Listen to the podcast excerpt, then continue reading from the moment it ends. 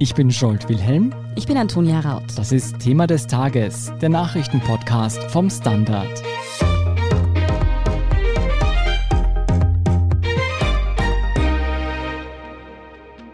Scholt, als du mir heute in der Früh gesagt hast, dass wir über Fußball reden sollen, da ist mir ehrlich gesagt gleich der kalte Schweiß ausgebrochen. ich bin nämlich eines wirklich nicht, nämlich Sport interessiert. Ja, und allen, denen es so geht, wie der Antonia, dreht es trotzdem nicht ab, denn heute geht es nicht nur um Fußball, sondern es geht um viel mehr. Es geht um richtig viel Geld und es geht darum, dass der Fußball, wie wir ihn kennen in Europa, auf den Kopf gestellt werden könnte. Konkret geht es um die sogenannte Super League. Die soll sowas werden wie der absolute VIP-Club für die Top-Stars im Fußball und zwar nur für die. Was es mit der genau auf sich hat und warum die vor allem auch so umstritten ist, darüber sprechen wir heute mit Lukas Zara vom Standard. Lukas, jetzt nochmal für mich als absoluten Fußball-Dummy. Was ist denn diese Super League genau? Es ist eine neue Liga, die über nationale Grenzen hinweg nur den großen europäischen Vereinsnamen vorbehalten sein soll. Also es ist der Versuch von europäischen Top-Clubs, einen elitären Kreis zu gründen, der möglichst viele Fußballspiele gegen andere Topclubs bringen soll. Die spielen also dann immer nur untereinander und das soll eine Menge an Geld, an Prestige, an Berichterstattung bringen und vor allem dafür sorgen, dass diese Clubs diese Top-Clubs auch wirklich den Status als Top-Club nicht verlieren, sondern sogar einzementieren über Jahre, vielleicht sogar über Jahrzehnte hinweg. Die Elite will sozusagen unter sich bleiben. Welche Clubs sind denn zum Start mit dabei? Jetzt haben wir mal zwölf Clubs sozusagen sich als Gründungsmitglied geoutet. Das sind sechs Clubs aus England, beide Manchester Clubs sind dabei, Liverpool und drei aus London, Arsenal, Chelsea und Tottenham. Mhm. Es sind drei aus Spanien, Real Madrid, Barcelona und Atletico Madrid. Und aus Italien sind es auch drei Clubs, Juventus, Inter und AC Milan, äh, beide aus Mailand. Nicht dabei zum Beispiel ist Borussia Dortmund, die haben offen gesagt, sie wollen nicht teilnehmen, weil die aktuellen europäischen Wettbewerbe, die es gibt und die auch in Planung sind, die reichen ihnen sozusagen aus. Auch Bayern und Paris Saint-Germain, also aus Deutschland und aus Frankreich, gibt es da vorerst keine Teilnehmer, aber es soll eben nicht bei den zwölf Clubs bleiben. Insgesamt planen die mit 20 Teilnehmern. Mhm. Und warum wollen sich diese Top-Clubs denn jetzt eigentlich von den anderen Ligen abspalten? Ja, es ist so ein bisschen wie ein Clubbing in einer Disco, würde ich sagen. Äh, das muss man sich so mhm. vorstellen. Alle Vereine in Europa, die wollen unbedingt rein in diese Disco, die Champions League heißt. Und vor dieser Disco mhm. gibt es ein irrsinnig großes Gedränge. Man muss teilweise sogar ewig warten, um reinzukommen. Das Gute ist aber, wenn man Meister wird in der nationalen Liga, dann geht's gut. Dann bekommt man nämlich meistens einen Platz auf der Warteliste und dann kommt man auch gleich rein in die Champions League. Und diese Super League ist jetzt so ein bisschen Next Level. Die will gar nicht so viel zu tun haben mit dieser Champions League, sondern das ist noch so ein exklusiver VIP-Bereich da drinnen, ja, in diesem europäischen Clubfußball. Und nur diese Mitglieder, die kommen da rein und niemand anderer. Der Security, der schaut da ganz genau drauf. Das ist eine geschlossene Gesellschaft. Und das Beste ist, die müssen nie wieder anstehen. Die müssen auch nie mhm. wieder irgendwie sich das Gedränge beim Eingang geben, weil sie kommen über den Hintereingang rein und sie müssen nicht einmal sagen, dass sie auf der Gästeliste stehen. Das ist ja herrlich. Das ist ein Traum-Szenario für diese Clubs und das Beste ist, sie bekommen dafür richtig viel Geld. Mhm. Man hört auf jeden Fall raus, dass du gern wieder mal feiern gehen würdest. ja. da schwingt was mit auf alle Fälle. Sag mal, ist denn das ernst gemeint mit diesem VIP-Club oder wollen diese Clubs die UEFA nur erpressen, um ihre Version der Top-Club-Liga so durchzusetzen oder zumindest bessere Konditionen für sich herauszuholen? Das ist ein sehr guter Punkt, weil das war auch mein erster Reflex. Das hat schon öfter mal gegeben. Solche, naja, fast schon Erpressungsversuche, auch wenn das ein zu hartes Wort ist wahrscheinlich. Sie haben immer wieder auf mhm. Reformen in diesem Clubfußball, in der Champions League zum Beispiel gedrängt, dass eben die erfolgreichen Clubs mehr Geld bekommen, auch viel mehr Startplätze bekommen, äh, sichere Startplätze bekommen. Das ist auch zum Teil geschehen, solche Entwicklungen in diese Richtung.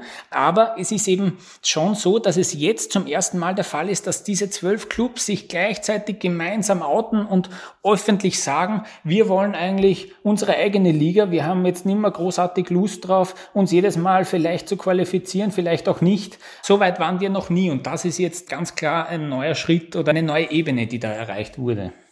Und ich nehme mal an, im Großen und Ganzen geht es eigentlich vor allem um ganz viel Geld, oder?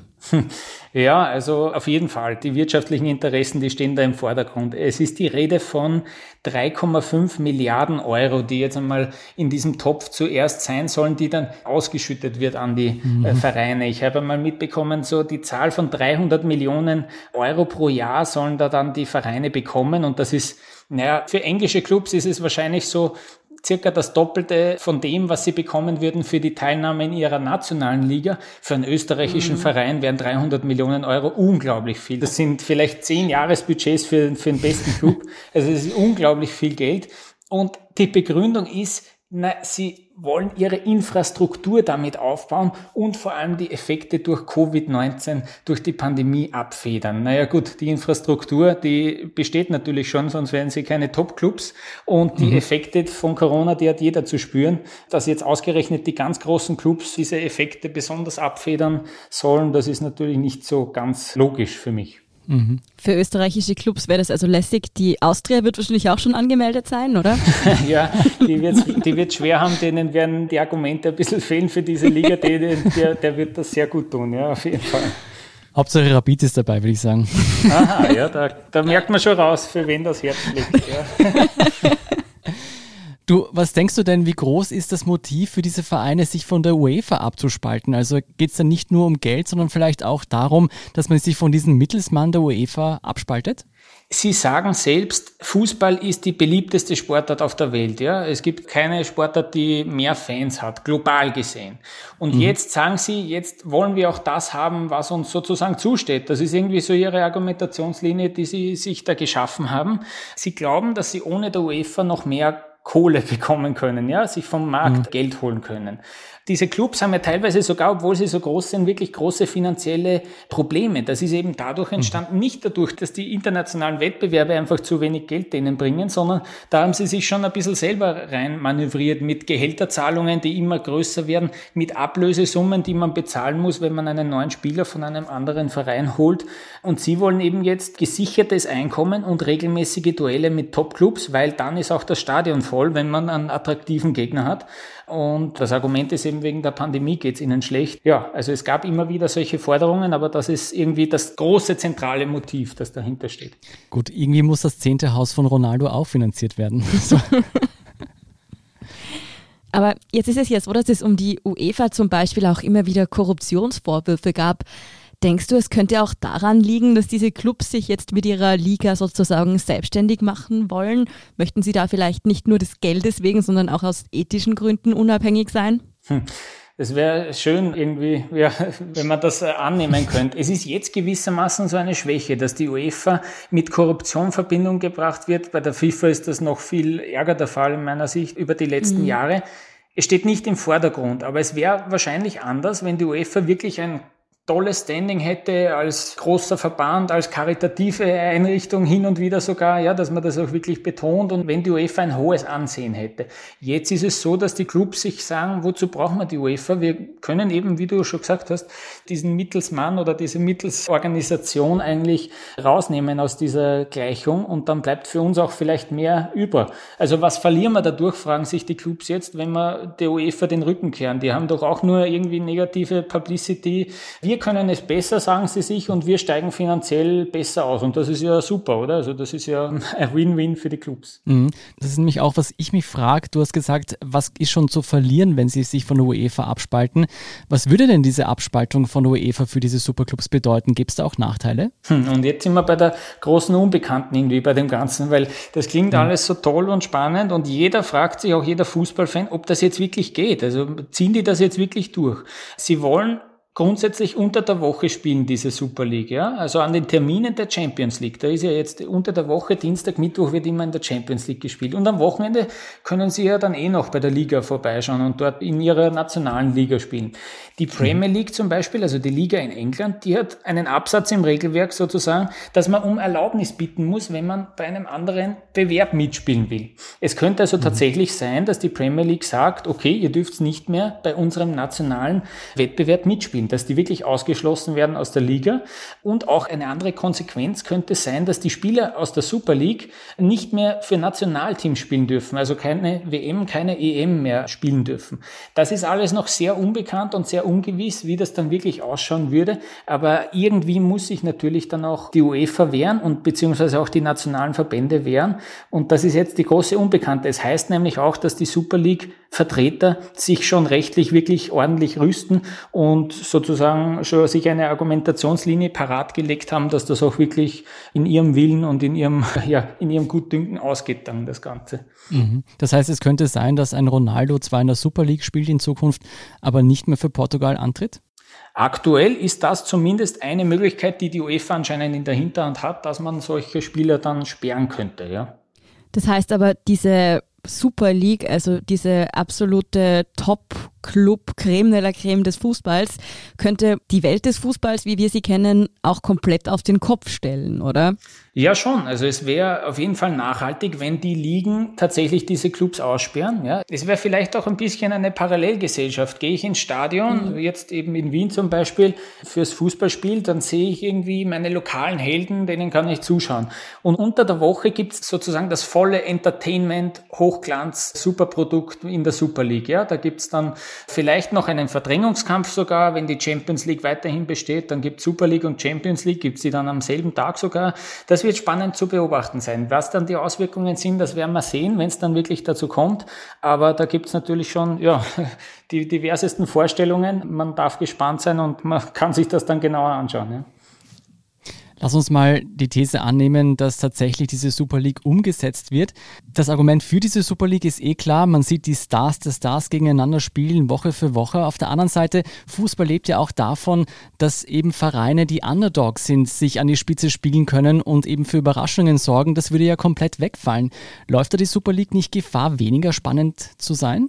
Ja, das ist eine sehr gute Frage. Manche haben es ja schon nicht spannend gefunden, wenn zum Beispiel Bayern gegen Real Madrid jedes Jahr in der K.O.-Phase der Champions League aufeinander trifft. Wir haben ja auch in der Champions League sehr oft beinahe dieselben Teilnehmerfelder, ja, weil da auch nur mehr die großen Clubs das auch reinschaffen, ja, weil die nur mehr die großen Clubs auch Nationalmeister werden und dann ohnehin sich für die Champions League qualifizieren und spätestens nach der Gruppenphase, wenn dann nur mehr 16 Teams übrig sind, dann gleichen sich die schon von Jahr zu Jahr immer sehr. Wie du gesagt hast, so Überraschungsmeister gibt es nicht mehr. Diese im Sport nennen wir es die Cinderella Stories, ja, wenn man äh, wirklich einen klaren Außenseiter hat, der einen großen Triumph feiert, ja. Ich denke da auch an kleine Vereine, jetzt zum Beispiel in Spanien irgendwie ein abstiegsgefährdeter Club, der einmal im Jahr auswärts gegen Real Madrid im Bernabeu-Stadion spielen kann, mhm. vor vollem Haus, idealerweise, oder irgendeiner in England, der an der Enfield Road von Liverpool spielt. Das sind dann Spiele, an die sich die Spieler ewig lang erinnern und stell dir vor, du gewinnst dann auch noch dort auswärts den großen mhm. Club eins unterjagen und 1-0 irgendwie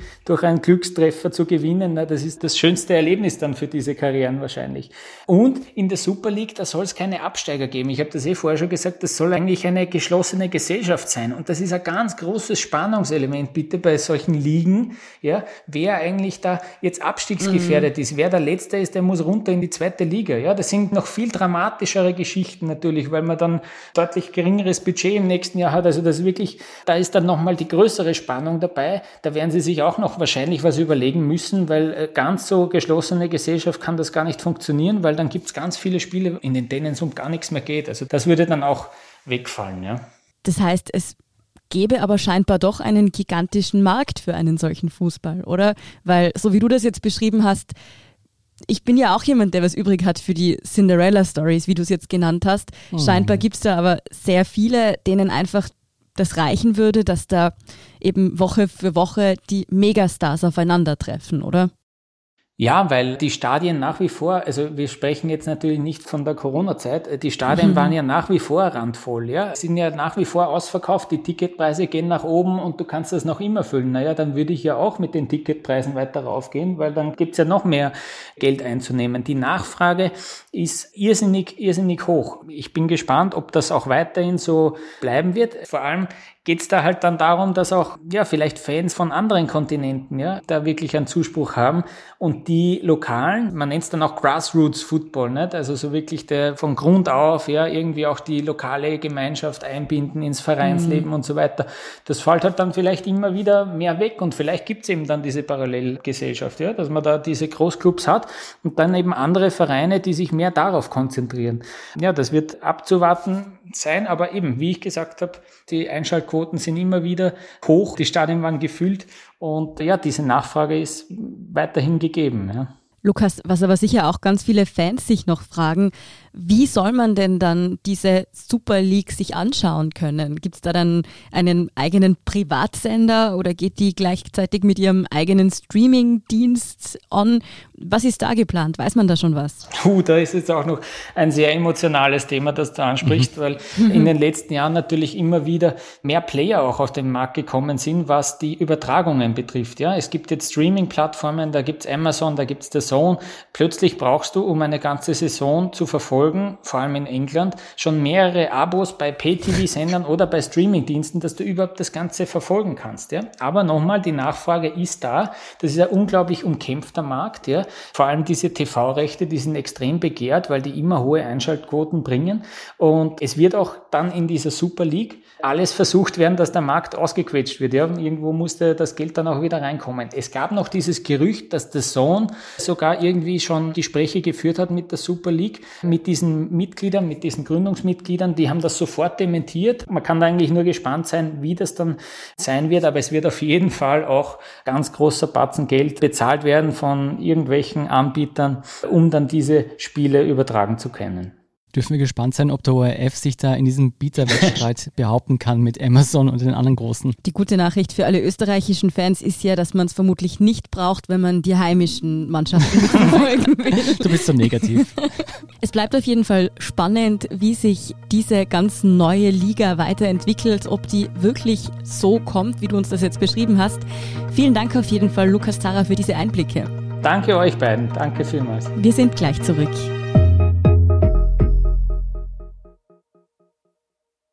Guten Tag, mein Name ist Oskar Bonner. Wenn man in stürmischen Zeiten ein wenig ins Wanken gerät, den eigenen Weg aus den Augen und die Orientierung verliert, dann ist es sehr hilfreich, wenn man etwas hat, woran man sich anhalten kann.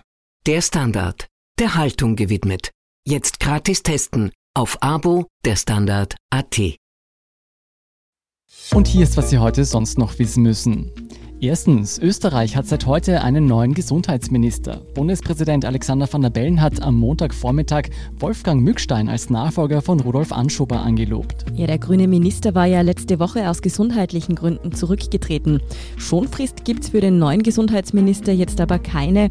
Um fit auf den Beinen zu bleiben, ist Mückstein heute gleich in Turnschuhen zur Angelobung gelaufen. Ich glaube auch, das war das Nummer 1 Gesprächsthema in den Foren heute. Ich glaube auch. Beschäftigen wird sich der neue Gesundheitsminister zum Amtsantritt gleich auch mit dem Burgenland, denn dort sperren heute nach dem Lockdown wieder Handel, Schulen und körpernahe Dienstleister auf. Im Designer-Outlet Pandorf, der Arena Mattersburg und im Einkaufszentrum Oberwart gilt jedoch eine FFP2-Maskenpflicht im Freien. Und ein weiterer Punkt auf der Tagesordnung für den neuen Gesundheitsminister ist der Einkauf von Sputnik-Impfdosen. Der russische Impfstoff wird jetzt tatsächlich nach Österreich geliefert. Verimpft soll er aber erst nach der Zulassung durch die Europäische Arzneimittelagentur werden. Zweitens, während die Unionsparteien CDU und CSU sich nach wie vor auf keinen Kanzlerkandidaten geeinigt haben, legen sich die deutschen Grünen jetzt fest. Kanzlerkandidatin wird Annalena Baerbock. Die Chefin der Partei hat sich gegen ihren Co-Chef Robert Habeck durchgesetzt. Die 40-Jährige ist bis jetzt die einzige Frau, die für eine der großen Parteien ins Rennen um Angela Merkels Nachfolge geht. In den Umfragen sieht es derzeit gut aus für die Grünen. Sie würden im Moment in Deutschland auf Platz zwei hinter der Union landen. Wer für diese als Spitzenkandidat ins Rennen geht, ist eben nach wie vor nicht klar. Heiß auf die Kandidatur wären ja sowohl CDU-Chef Armin Laschet als auch der bayerische Ministerpräsident Markus Söder. Und drittens, wer würde gerade nicht gerne wieder einmal auf ein richtiges Konzert gehen? Kein Livestream, einfach ein Event mit tausenden Menschen, einer Band und ohne Mindestabstand. In Liverpool soll das am 2. Mai nach monatelangem Corona-Lockdown zum ersten Mal wieder richtig möglich sein. Bei dem Konzert handelt es sich um eins der Band Blossom und 5000 Besucher sollen Karten bekommen. Es ist ein Pilotprojekt. Die Zuseher werden nämlich vorher und nachher auf das Coronavirus getestet. Ähnliche Pilotversuche gibt es auch bei Fußballspielen und Snookerturnieren. Auf der Grundlage der Ergebnisse will die britische Regierung dann ein Sicherheitskonzept für zukünftige Veranstaltungen entwickeln. Ich glaube, die Pandemie ist erst dann vorbei, wenn auch da Turniere endlich wieder ohne Schutzmasken abgehalten werden Masken könnten. schon, aber zumindest keine Corona-Schutzmasken. Stimmt. Mehr zu diesem Projekt in England und die aktuellsten Informationen zum weiteren Weltgeschehen finden Sie jedenfalls wie immer auf der Standard.at. Um keine Folge von Thema des Tages zu verpassen, abonnieren Sie uns bei Apple Podcasts oder Spotify. Unterstützen können Sie uns mit einer 5-Sterne-Bewertung und vor allem, indem Sie für den Standard zahlen. Alle Infos dazu finden Sie auf abo.derstandard.at. Danke für Ihre Unterstützung. Ich bin Antonia Raut. Ich bin Scholt Wilhelm. Baba und bis zum nächsten Mal.